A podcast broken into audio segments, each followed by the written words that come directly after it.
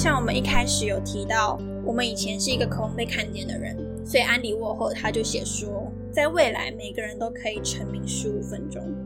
在这本书呢，他说我们或许该来扭转这个观念，变成是说，在未来每个人都可以匿名十五分钟。未来成名已经或许不再是大家人人称羡的目标，而是那些能够隐身的人，能够在这一个充满曝光社会里面，还能够自主，以及还能够找到一个自己的角落，过好自己生活的人。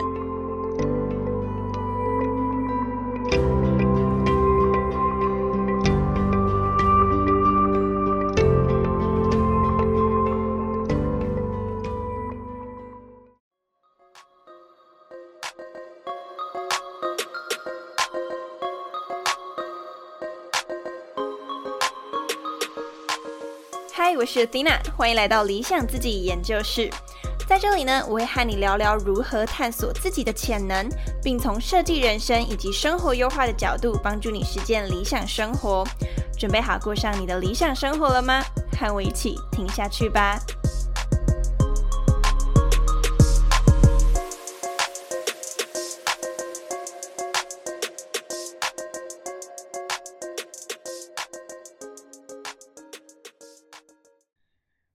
嗨，我是 Athena。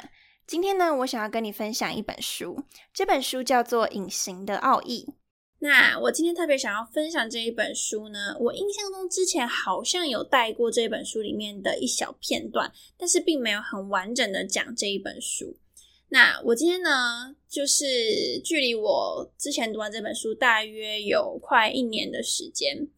那我对于这本书他想要表达的东西，最近特别的有感触。其中也有一些精神呢，我觉得很值得来和你做分享。那我觉得这本书对于现在我们这种曝光度很高，就是什么 TikTok 啊、IG 啊、Facebook 啊，你每天都在网络上曝光的生活，它可以带给我们一些反思。至于那些反思是什么呢？今天我来跟你好好的聊一聊。对，就是我有太多想法想跟你说了，所以呢。今天呢，我在一开始想要先讲一个我之前很久很久以前某一集有讲过的故事。如果是新朋友，应该都没有听过那一集，然后也也不用回去听，没关系。就是太久以前的，我自己听了都有点尴尬，对，所以也不用回去听，我再重新讲给你听就好了。好，那在那一集呢，讲的是被看见的需要。在那一集里面，其实我就有讲到了一个我自己。某一天突然，呃，算是影响我很深的一个小片段。它并不是一个很巨大的故事，或者是很发生剧情很很夸张的情节等等。它就只是我某一天呢，在操场走着走着，然后我一个人走，周围就是其他陌生的人。然后我印象中我是没有听音乐的，也没有听 podcast 的，我就是。一个人走，然后去感受当下，去想一些东西。我很喜欢边走边想一些事情。那那天我就去做一个假设，就是我 大家可能想说，走路就走路，干嘛做假设？对，但是我的我的个性就这样，我我也控制不了。对，那那时候我就做了一个假设，就是说，如果今天没有一个人记得我，然后我的手机也再也不会响起。没有任何一个人会想要联系我，没有任何一个人想要打给我，没有任何一个人知道我或记得我。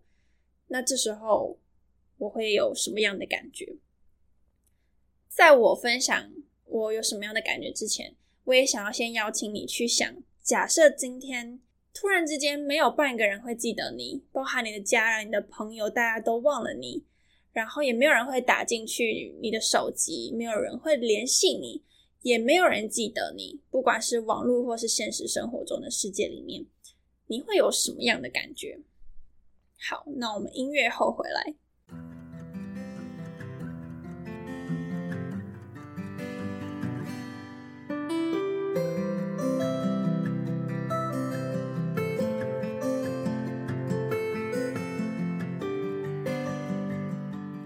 好，那。想完刚刚的那个情境呢，每个人有自己的答案。那我来分享一下，我当下想完这个情境，这个假设，我有一个很奇怪的感受突然出现，就是我会有一种我自己蒸发了的感觉。这个不是譬喻哦，是我当下真的觉得我不存在这个世界上，然后我会觉得轻飘飘的，我会觉得我并不是一个人，我不是 Athena 这样子。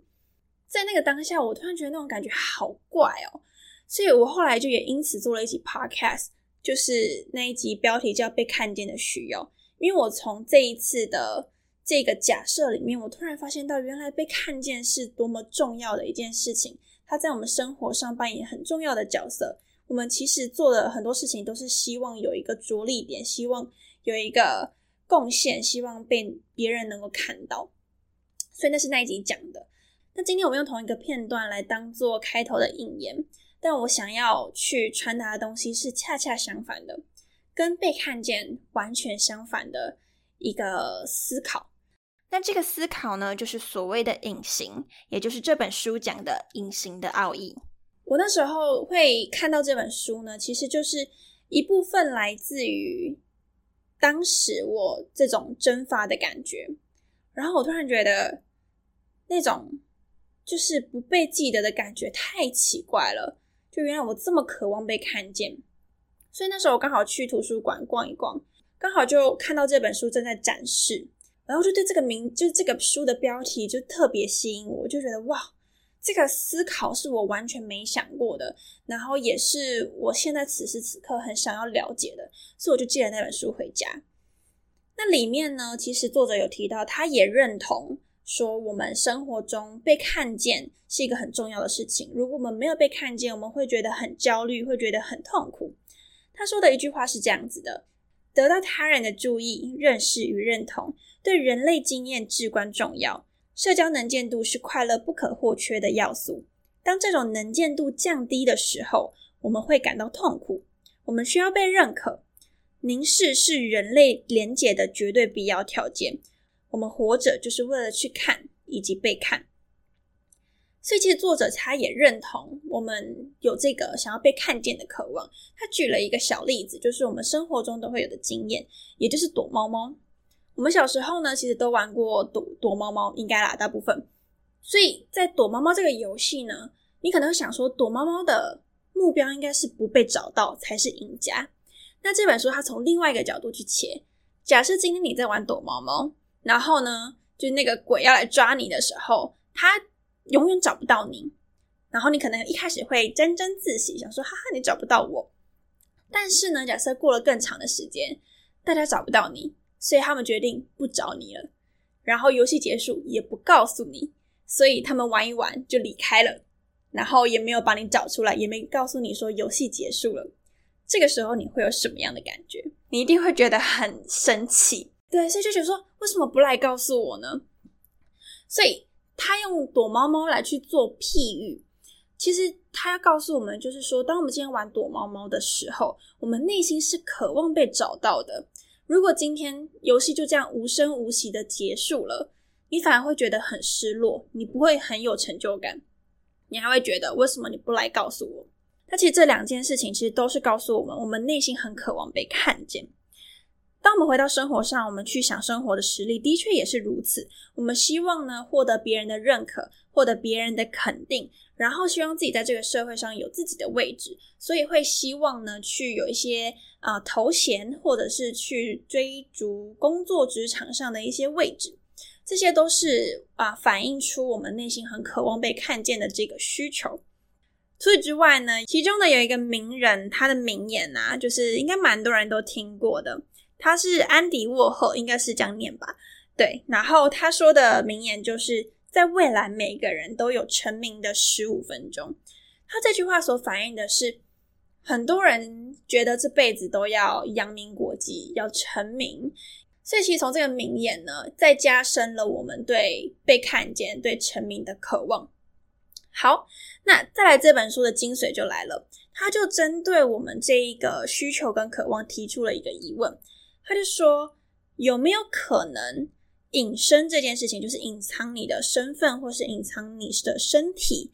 隐身这件事情，有没有可能让大家认知为一种拥有意义与力量的情况？在我们原本的认知想法里面，我们会觉得我要成名，我要很有名才是有力量的一件事情。这本书他提出的一个反思是说，有没有可能隐身的状态、不为人知的状态，也是一个很有力量的状态？我觉得这个反思，我是在看这本书之前从来没有想过的，因为它太违背这个主流思想的的想法。好，那接下来我们就继续讲。那在他提出这样子的疑问之后呢，他有一段话我想要念给大家听。但是接下来这一段会稍微有一点长，但我希望你可以认真的听。然后如果我讲太快，你也可以放慢或是重听。那这一段呢是书里面其中的一段话，我非常的喜欢。他说：“当一个人的身份认知取决于投射在大众眼中的形象时，当事人就失去了一些意义，他人格特质的核心会遭到稀释，某些自信或完整性也会被牺牲。也是时候让我们质疑隐身和躲避之间错误的对等关系了。我们需要重新评估那种不引人注意的生活具备了什么样的优点。”设想出一些应付持续曝光的对策，并重新思考，在这个新世界里，保持着无人探查也无人监视的隐身生活有些什么价值？隐身有没有可能不单纯被视为一种避难，而是让大家认知为一种拥有意义与力量的情况？选择不活在大众的目光之下，也可能变成一种庄重与自信的表征。逃避关注的冲动，不是出于满足自我的隔离，或是毫无意义的服从，而是因为要维持自己的本质、礼教、自主以及属于自己的想法与意见。这段很长哦，我我在考虑要不要把文字放到 show note 里，或是你可以重听第二遍。这段我特别喜欢，因为它带给我一个反思是。原来有时候我把自己的一部分抛出来、曝光出来，然后被摊在阳光底下的时候，或许我自己就不那么完整了。当然，这是一个思考。如果要详细的辩论怎样才是完整不完整，这样就会进入哲学的议题了。对，就是会会变得更复杂。那今天我主要是想要谈的是一个新的思维角度。放到我们生活里面呢，其实可以去想的就是说，当我们今天有时候会想要发文嘛，在发文的过程中，我们会想要修饰自己，比如把自己修饰的好一点，或把自己修饰的政治正确一点。那其实这个修饰的过程中，其实有一部分就抹掉了一部分的自己，所以这个人的完整性就会有一些缺失。那当然这是一个，就是你发文的时候或许会有些修饰。我想到的第二个生活上的例子就是，嗯，日常生活中有很多头衔嘛，就是我是什么社长，我是什么啊经理，我是什么主管，然后 CEO 等等，这些 title 呢，它都是一个身份认同。我们会用这些 title 去绑住自己的身份，然后进而形成自我的认同。那像这些 title，其实假设今天你只有一个人，它是没有意义的。这些 title 呢，之所以存在，而且它有意义，就是因为它是在大众里面，大家会觉得哦，有一群人，然后你是这群人的执行长，所以它这些 title 都是放在一群人里面才有意义的，在于你个人来讲是没有任何意义的。假设这个世界只有你，你是 CEO，就是没有人 care，对，这是我想要表达的意思。好，那在这样子的一个情况下，其实我自己觉得。这些 title 呢，也会稀释一部分的自己，因为有的时候我们为了去达到那一个身份、那个 title 的模样，我们要去改变一部分的自己，来去进入那一个框架里面。这个部分在后面会做更详细的讨论，在这边呢，就是先简单带到头衔啊、title 这件事情呢，或许有一部分呢。会消磨掉我们自己个人的完整性，因为我们会想要把自己塞进某一个框架里面，或是我们会用这个框架去定义自己。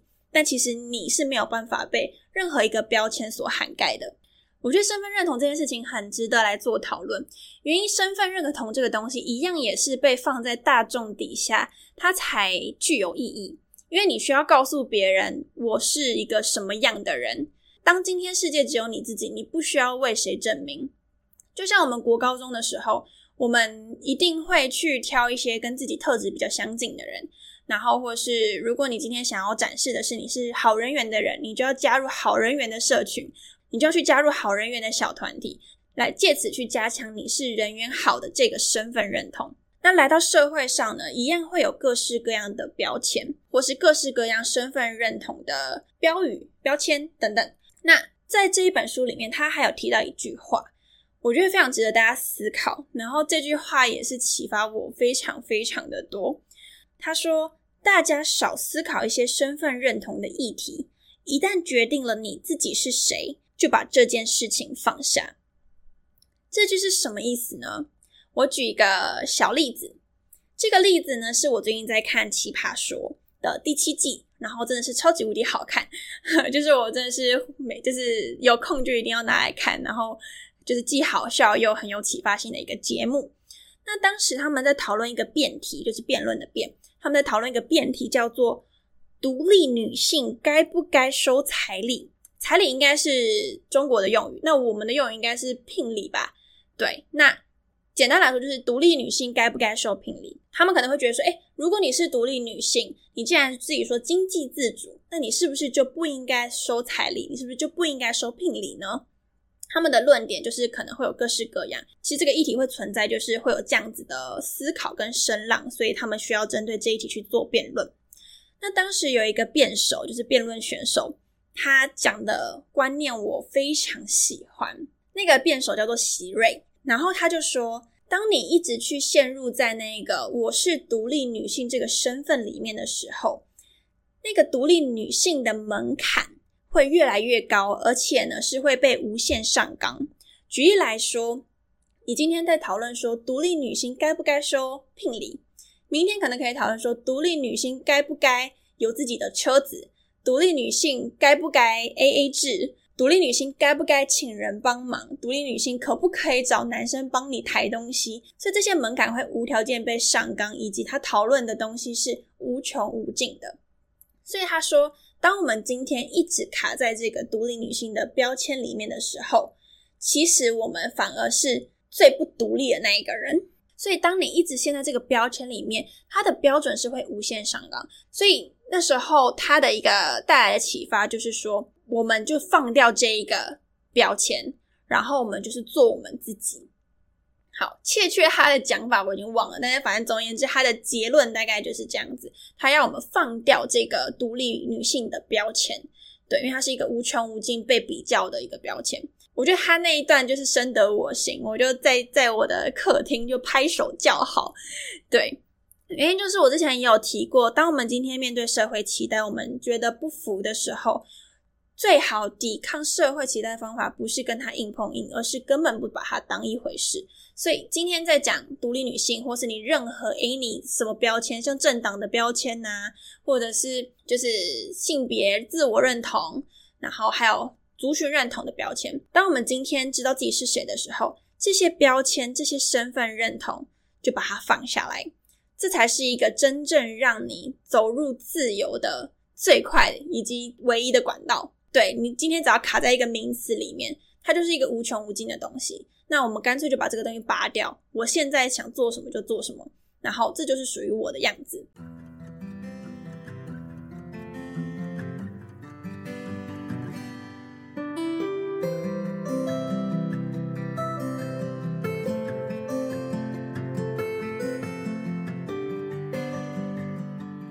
举我自己而言。我会看女性独立这么的有感触，就是我以前呢是一个会自称女性主义者的人。那时候其实我对女性主义者只有略知略知，然后后面呢开始会称自己女女性主义者。接下来在了解更多之后，到某一个程度，我就不再这样子称自己了。就是因为女性主义者里面有很多流派，就像政党，就像任何一个领域，我猜都是这样，就是很多流派。当你今天用一个名词去框住你的时候，有时候我自己都会搞混，是我现在到底是不是女性主义者？对，那阵子会有这样子的迷惘。所以最后呢，我也选择就是不再用这个名词称呼自己。然后我现在也不觉得自己到底是一个怎样的者，就是怎样主义者，我觉得已经不需要再用这些名词来去建立自己的身份认同了。一开始会需要，就是因为我对自己不了解，然后我希望有一个方向可以遵循。那后面遵循之后，慢慢知道自己是一个什么样的人，就想要把这个标签拿掉，就不想要再被他绑住了。当我今天可能想要 A A 制，我是出于我是 Athena，所以我要 A A 制，不是出于我是任何一个身份认同，所以我 A A 制，就诸如此类的，可以类推到各式各样的一个情境。所以其实这个身份认同呢，啊，对于这个作者来讲，它有点类似曝光的那种感觉，就是当我们今天追求曝光，当我们今天追求身份认同的时候，它某种程度会限制住我们自己最内心的那一个自由。如果说讲到这边会觉得稍微有点难懂，我再举一个例子，但我不知道举完这个例子大家会不会觉得更难懂，我就举举看。哦，OK，就我就试试看。那时候呢，我也是去找我们系上的一位教授聊天，对，然后跟上次找就是他请我拿杯子又拿眼镜那个是同一个教授，是我们系上一个哲学教授这样子。然后我很喜欢找他讲话，虽然我也才找他几次，但是我每一次都非常有收获。那一次呢，我印象中应该是大四还大五吧，然后我就跟他讲说我对社会现况有一些觉得不满的地方。然后我觉得应该怎样怎样怎样，我就这样跟他讲。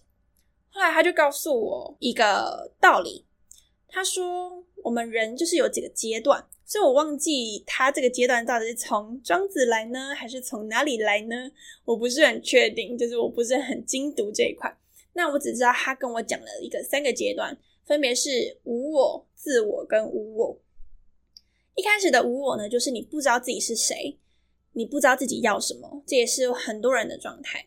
是，但当你在无我这个状态的时候，你的下一个目标是先找到自我，先找到你是一个什么样的人。那当你找到你是一个什么样的人之后，下一个层次你就要把这个东西放下来，然后再次进到无我的状态。这是他那时候跟我讲，然后我当下就有一种醍醐灌顶的感觉。因为我觉得当时的我是一个我执很重的人，我执很重就是我觉得应该要怎样，怎么社会没这样的这样愤愤不平的心态这样。那其实我就是我其实大概知道自己要什么，但是当我在一个我执很重的一个情况下，其实是没办法带来什么改变的，因为我活在自己的世界里面。所以他说下一个层次是要再放掉这件事情，然后去做对这个社会有益的事。这是他跟我讲的。那我觉得他跟我们今天谈到，他说这个作者说，对身份认同的议题，一旦决定了你是谁，就要把这件事情放下。我觉得是一样的概念。嗯，因为毕竟这是一年前看的书嘛，所以一开始是很有启发，但是不是一开始就会做到。那经过了这一年，我觉得慢慢有这样子的感觉，因为我其实深受启发嘛，所以后来我就做了一个行动，就是脸书上呢，原本不是都会有很多 title 吗？先说那个 title，如果我今天要应征什么的，我还是会用。老实说，我还是会。但是我在脸书上的那个个人档案区，以前我放了很多，说哦，我参加了什么什么，我然后我担任什么东西啊，我就去问我自己，说为什么我要放这些？我是为了什么？我是为了炫耀吗？还是我是为了什么有用的意图？那当时对我来说，我的答案是炫耀成分居多。所以我就决定把那些东西全部撤掉，只留下了我觉得是有用的东西。有些东西我还是留着，但是我尽可能的去节俭它，然后去厘清说哪些是我为了虚荣而放，哪些不是，然后就是留下我觉得适合的。这是第一个。第二个呢，是我也把我的本名改掉了。点书大家通常都放本名，然后我不放本名。这个是刻意的，然后我觉得他是给，我觉得对我来说是一个练习。嗯，我觉得不用每个人都这样做，然后每个人可能听完这一集，你们想到可以去隐身的 办法有很多。对，如果你有其他你想到的做法，也可以跟我说。那我自己当时想到最有感触的就是这两个，第二个就是名字，原因就是我是以前是一个很希望名字被看见的人，我很希望大家认识我的本名。对，因为本名等于我嘛，所以我很希望大家认识我，也等于我希望大家认识我的本名。好，我也是觉得说，我想要来练习这种我即便不被认识、不被注目，我依旧要做我想做的事情。我不是为了什么虚荣眼光，或是对诸如此类的，所以我就把名字改掉了，对，就改成 Athena。然后对我来说，Athena 跟我的本名是两个人，好像人格分裂哦。但是，嗯。我不知道这个这个可能形容起来好像觉得我刻意营造了第二个人，但其实本质上我的核心其实 Athena 也是我，只是我自己内心想要去练习的就是我不希望自己在为了受到别人的关注而去做事情，我是想要为了我自己而做事情，而 Athena 就是做这样子事情的人，就是他不是为了获得眼光而做，他 Athena 是为了做自己想做的事情。然后呈现出现在的样子。当时我心里想做的练习是这样，所以我做了这两个我印象比较深刻的改变。其他的话可能就还好了。其他比如说很久以前把 IG 删掉，我觉得某种程度也是一个隐身的练习，就是去远离曝光这件事情。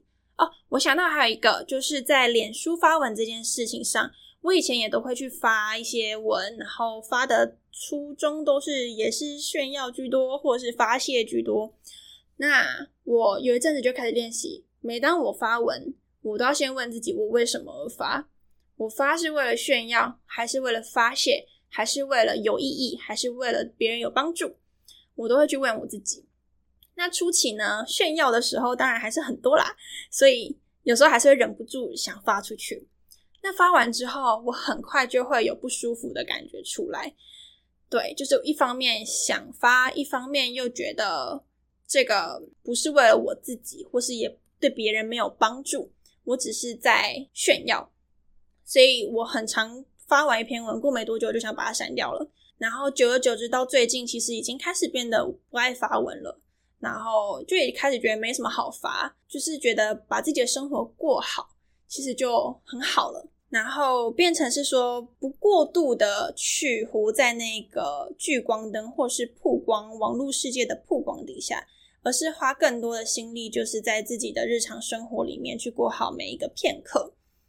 这是这一本书带给我很大的启发跟改变。那像我们一开始有提到，我们以前是一个渴望被看见的人，所以安迪沃霍他就写说，在未来每个人都可以成名十五分钟。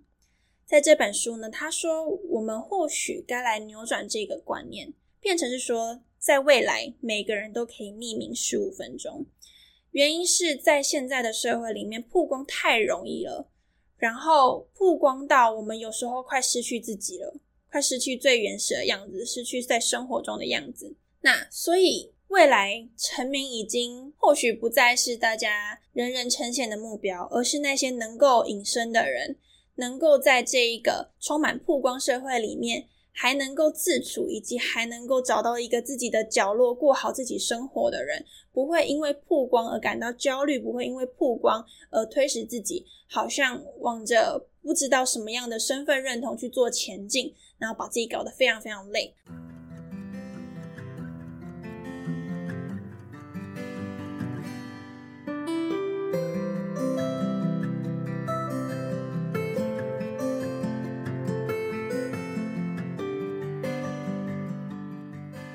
我想说一句话给大家，我非常喜欢这句话，也在这本书里面的。有一个牧师，他叫 James Burns，他说了一句话。这句话呢，我分成上下两半部去讲哦。这句话是：首先，先学会爱自己，这是上半部。这句话，我觉得对大家来讲会觉得没有什么问题。这个是各个文章、各个心灵补小帖，或是各个我也会这样说。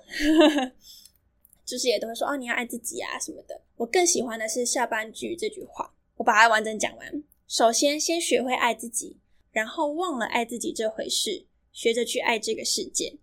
哦，我真的是爱死这句话，就是 我我我的那个 OS 都会打坏这个氛围。就是我觉得这句话跟身份认同那个有异曲同工之妙。或是无我、自我、无我，也是一样的东西，都是一样的概念。就是当你在迷惘的时候，我们先聚焦到自己身上，知道自己长怎样，知道自己要什么，这个也是我们一直在努力的。我也知道很多听众都是属于在这个过程里面的人。对，然后当我们今天找到了自己，也爱上了自己之后，下一步呢，就把这件事情放下，然后去爱周围的人，去爱这个世界，就是不要围绕自己是一个什么样的人这件事情太久。对，但这个前提是你已经知道自己是谁啦，所以，所以这个可能比较后端。或许如果今天你是在前端的人，我们可以先学着找到自己。那如果你已经是找到自己的人，然后有时候或许会陷入身份认同的痛苦当中，不知道自己要怎么界定自己的时候，那或许这个时候你就该把这件事情放下了，然后你就是你本身的样子。你今天做出什么选择，你的理念是什么，它无关任何一个身份认同，那就只是你自己想这样做，你自己是这样个性的人，如此而已。所以今天这本书呢，跟大家讲的稍微比较久的时间，因为我实在太喜欢这个书里面的内容，然后它会让生活中真的多了许多宁静跟平和。因为当你今天不再依赖周围的关注，不再依赖这个网络世界的曝光的时候，你会发现说别人的评价就没有办法摧毁你。或许在人性上多少还是会影响到。但是你会发现，说当你真的去放下一些身份认同，放下一些你对关注的需求的时候，那些评价对你的影响呢，就会慢慢减低，慢慢减低，慢慢减低。我们不是说要完全不在意，这个其实是蛮困难的，但是至少我们可以把。啊，在意的成分一直减低，一直减低，减到一个自己相对舒服的状态。我们有时候还是可以听到一些让我们不舒服的评价，这没有问题。但是我们要想办法与它共处，共处到一个你今天来，我可以化解你，然后就是化解那些评价，化解你内心的不舒服，这样就够了。不要让那些评价排山倒海而来，然后让你难以承受。我觉得这个就是才是听完这一集之后，我们可以去从中找到一个平衡。嗯，所以隐身不是要你完全消失在这个世界上，不是要你啊把所有的网络媒体都关掉，进入一个隐身的状态。它带来的是一个启发跟另外一个角度的生活方式。然后我们可以试图找到一个自己喜欢的平衡点，不见得一定要做到什么样子。好，那今天的分享就到这里。如果你听完这一集有任何的想法，欢迎在 IG 上面跟我说，或是想办法用任何方式跟我讲。OK，那今天的分享就到这里喽。以上就是今天的内容。想要和我分享你听完这集的想法，欢迎在 IG 上搜寻 Athena 点二零四 A T H E N A 点二零四。假设你对某些议题感兴趣，也欢迎让我知道，很有可能就会是下一集 Podcast 的主题哟。除此之外，欢迎把这一集分享给朋友。订阅这个节目，并且帮我在 Apple p o c k e t 上打五颗星，可以的话呢，也能留下评论。最后，感谢你收听这一集，我是你的理想生活探寻师 Athena，一起在理想自己研究室，让你的理想生活进行式。我们下次见。